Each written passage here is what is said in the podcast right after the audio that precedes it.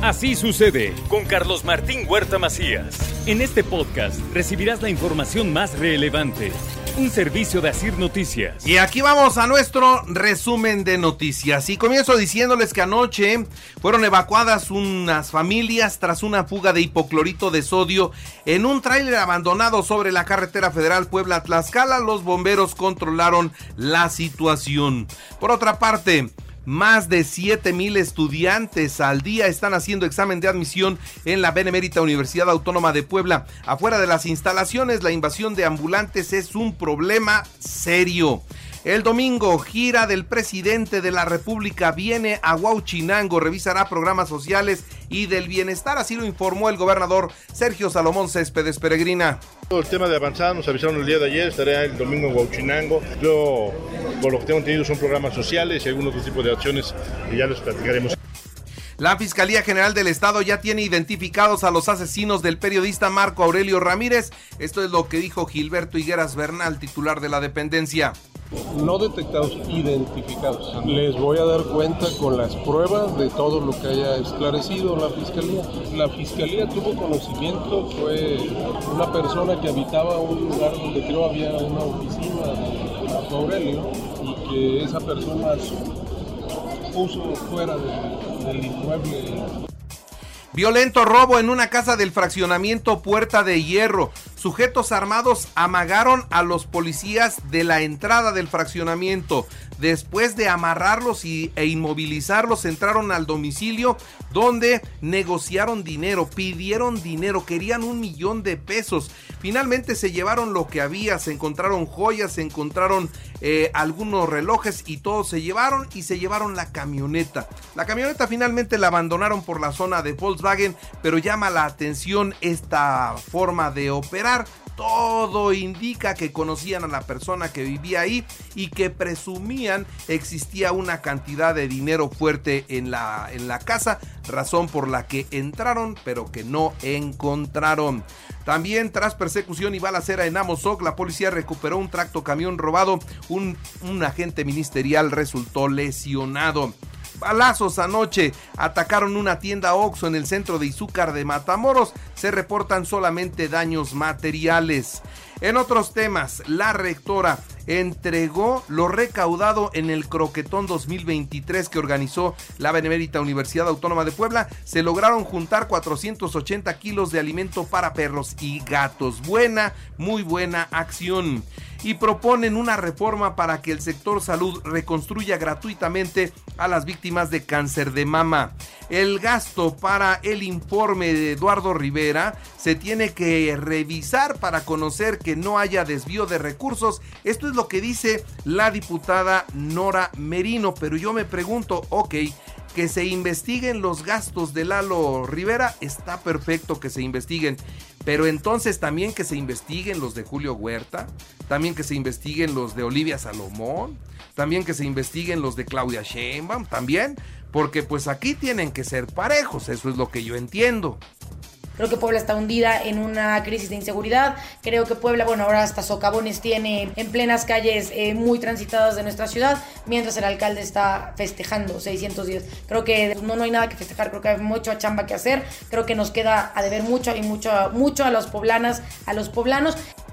Y es que Nora Merino quiere ser candidata a la presidencia municipal y por eso dice que ahora hasta hay socavones, como si eso desde el ejercicio del poder se pudiera hacer. El desvío de recursos por actos anticipados de campaña en Morena se tiene que revisar, esto es lo que dice Rafael Micalco y le, le decimos lo mismo, ¿no?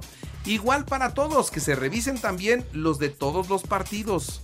La gente tiene muy claro cuando un funcionario público se adelanta, cuando desvía recursos, cuando hay un, derroche en cuanto a imagen, en cuanto a funcionarios apoyando proyectos personales, ¿no? Y yo pienso de manera personal que todo eso que estamos viendo el día de hoy aquí en el Estado, de ese apoyo tan exagerado a uno de sus suspirantes, el encuentro, esto lo dicen los señores de las franquicias. El encuentro Sheinbaum empresarios fue bueno.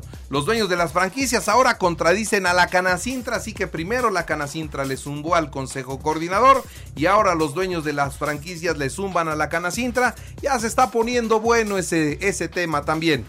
Y el hecho de que haya venido Claudio Sheinbaum a a platicarnos sobre parte de su proyecto que es el tema de seguridad, la parte económica, generación de empleos, etcétera. La verdad es que está bien. A final del día nosotros como sector empresarial no, no cerramos filas ante ningún candidato, eso es definitivo, o posible candidato porque ahorita no es candidata. Escuche usted esta otra declaración. Pide el gobernador de Puebla esperar las reglas de Morena para quienes aspiran al gobierno del estado, que no se adelanten. Bueno, eso es lo que pide para el estado y para la federación, ¿sería lo mismo? Que también se espere Claudia Sheinbaum, que también se esperen todos ellos, porque a veces hasta eventos se organizan aquí en Puebla, entonces que se esperen los del estado, pero los de la federación sí que avancen, o cómo está esto, escuchemos. Bueno, tendrán obligaciones de, acuerdo a lo que marca la ley y bueno, ahí se podrá estar viendo qué se dará, pero habrá que esperar qué es lo que marque el domingo. Estamos trabajando de lleno en todo lo que es gobierno, en eso hemos estado centrados y nos concentraremos en ello hasta el último momento. Dentro del gobierno hablamos de puro gobierno. En Tlachichuca inaugura el gobernador la reconstrucción de un polideportivo. Arrancó también el programa de reforestación con 9 millones de árboles no se podía tener un deportivo digno para que los jóvenes y las señoritas de nuestro pueblo puedan ejercer el deporte de una forma sana, digna e en instalaciones como se la merecen todos los jóvenes de nuestro estado y todos los jóvenes del país. Por eso este tipo de acciones en verdad abonan a darle un lugar especial Entrega a Canirac 30 reconocimientos a policías municipales por su labor en favor de la paz y la justicia. Y el presidente Eduardo Rivera presentó el trofeo del campeonato del Mundial Fútbol 7 se llevará a cabo eh, próximamente en esta ciudad de Puebla. Un trofeo bonito, así lo dijo. Este importante trofeo recorrerá instituciones educativas, nuestras juntas auxiliares, los municipios del interior del estado y por supuesto en el zócalo de la ciudad. Este mundial, para que tengamos idea, amigas y amigos de Puebla, se ha llevado a cabo en ciudades como Sao Paulo, y vamos a la información nacional e internacional. Ejecución extrajudicial. Sí, así fue como calificó el presidente de la República las acciones del ejército en Nuevo Laredo, Tamaulipas, donde acabaron con la vida de cinco personas. Integrantes de la delincuencia organizada, sí, fuertemente armados, sí, los mataron a los cinco. Y bueno, el ejército dice que fue un enfrentamiento. El presidente dice que fue una ejecución extrajudicial y que tendrán que asumir las consecuencias. La jueza encarcelada en Veracruz acusada de haber disparado en contra de la policía, de portar droga, además de ser parte de una mafia del Poder Judicial en Veracruz, salió salió libre. Según el gobernador del estado, Cuitlagua Carroyo era responsable de todos esos delitos. No le pudieron demostrar ninguno. Hoy ofrecerá una conferencia de prensa porque dice que la torturaron y la obligaron a disparar una arma de fuego estando detenida en los separos.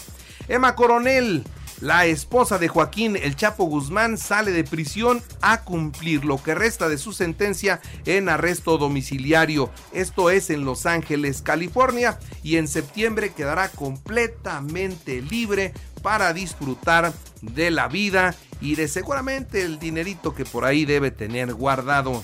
La Fiscalía General de la República pide 82 años de cárcel en contra del procurador o ex procurador Jesús Murillo Caram. Así que por todo lo de, lo de Ayotzinapa, quieren que se quede 82 años de cárcel a un hombre que prácticamente está muy enfermo, es una persona mayor. Vamos a ver cuánto tiempo aguanta en prisión. El presidente de México trata con el secretario del Transporte de los Estados Unidos el regreso a la categoría 1 en materia de seguridad aérea. El encuentro se dio en el aeropuerto Felipe Ángeles, donde se habló de las condiciones para llevar los aviones de carga a esta terminal aérea, situación que todavía no sucede, a pesar de que hubo una ceremonia y llegó un avión de DHL, bueno, solo ese la actividad de carga en el aeropuerto Felipe Ángeles todavía no es regular. El Tribunal Electoral del Poder Judicial de la Federación confirma la amonestación pública al presidente de México por mantener completas las mañaneras y no bajarlas cuando ha estado hablando de procesos electorales y eso la ley lo prohibía en el, en el periodo de la elección del Estado de México y bueno, no acató la disposición el presidente de la República. Alertan por calor en Sonora, el termómetro podía alcanzar los 48 grados centígrados. El presidente indicó que con la renuncia de Marcelo Ebrard arranca el proceso de Morena y otros aspirantes también van a renunciar a sus cargos, lo adelantó. Mientras Ricardo Monreal confirma que pedirá licencia al Senado para poder buscar la candidatura. Tengo buenas posibilidades, dice Gerardo Fernández Noroña, pues está soñando el señor, pero se vale soñar y le va a dar con todo. Incendios en Canadá. Los incendios en Canadá oscurecieron materialmente en Nueva York. Están teniendo en Nueva York la peor calidad del aire desde 1960. No habían vivido algo así. Incluso se tuvo que suspender la aviación desde el aeropuerto La Guardia. No había visibilidad para la operación de los aviones y la cirugía del Papa Francisco concluye sin complicaciones. Después de tres horas en el quirófano despertó, está muy bien. El Papa le quitaron una hernia que podría obstruir pues eh, su intestino. Afortunadamente salió bien. El Papa estará unos días más en el hospital Gemelli. En los deportes, México 2-0 a Guatemala en amistoso disputado en Mazatlán. 25 futbolistas jugarán la semifinal de la CONCACAF ante Estados Unidos. Guillermo Ochoa y Santiago Jiménez encabezan la convocatoria de la selección.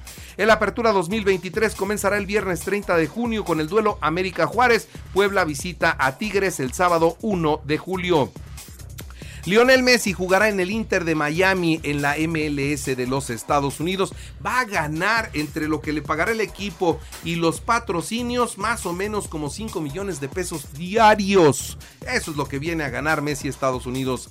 En el béisbol, los Pericos 7-2 a los Sultanes de Monterrey para empatar la serie en el Palacio del Sultán. Rayas de Tampa 2-1 a Mellizos de Minnesota, Bravos 7-5 a Mets. En el baloncesto, los Nuggets de Denver 109 a 94 al calor de Para tomar ventaja de dos juegos a uno en la serie por el título de la NBA. Así sucede con Carlos Martín Huerta Macías. La información más relevante ahora en podcast. Sigue disfrutando de iHeartRadio.